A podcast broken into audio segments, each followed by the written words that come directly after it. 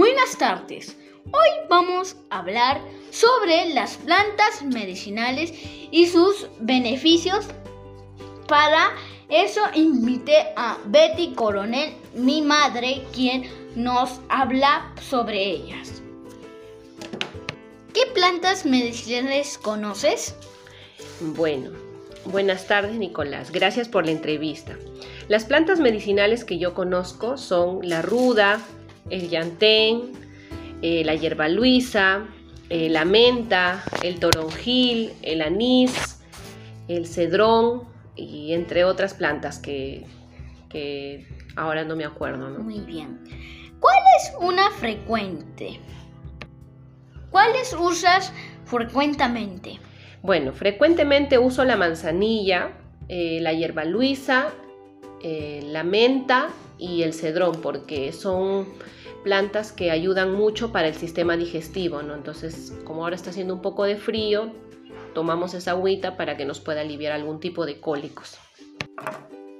¿Tiene en casa algún cultivo de ellas? Eh, sí, estoy cultivando manzanilla, ¿no? recién nos hemos puesto a, a cultivar hace, va a ser tres semanas y estamos esperando sus primeros brotes. ¿Qué tipo de malestares cura las plantas medicinales? ¿Qué conoces? Bueno, las plantas medicinales que yo conozco, conozco curan algunos tipos de enfermedades gastrointestinales, también eh, curan lo que son los síntomas del cuerpo, ¿no? Como por ejemplo la ruda, eh, también el llantén, que es un antiinflamatorio, cuando nos hemos caído nos ponemos en plastos de llantén para, para que así se pueda aliviar ese golpe ¿no? que, que hayamos tenido. Y también la menta, que es muy buen, es un buen té para consumirlo cuando hemos comido demasiada grasa. Entonces tomamos un tecito de menta y ya nos podemos ir a descansar sin que nos incomode la barriguita. Muy ¿Qué usos le da a las plantas medicinales? Bueno, a las plantas medicinales le doy diferentes tipos de usos, ya sea para beber, ¿no? Para tomarlo como infusión, eh, también lo uso para baños, ¿no? Para bañarnos, para relajarnos, por ejemplo, manzanilla con eucalipto, que es muy buena, eh, te ayuda a relajarte y a mantener tus pulmones más este, limpios de las flemas.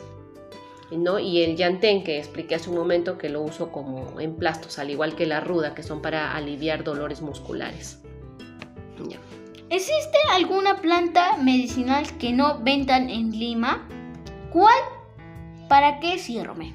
Bueno, sí, allá en Cajamarca hay una planta que se llama lancha, que es muy parecida el sabor al cedrón y esa planta se toma bastante allá porque este, te calienta bastante, ya que allá hace frío, entonces esta planta te da, te da el, poder de, generar calor, bastante calor, y aparte que te alivia mucho de los cólicos.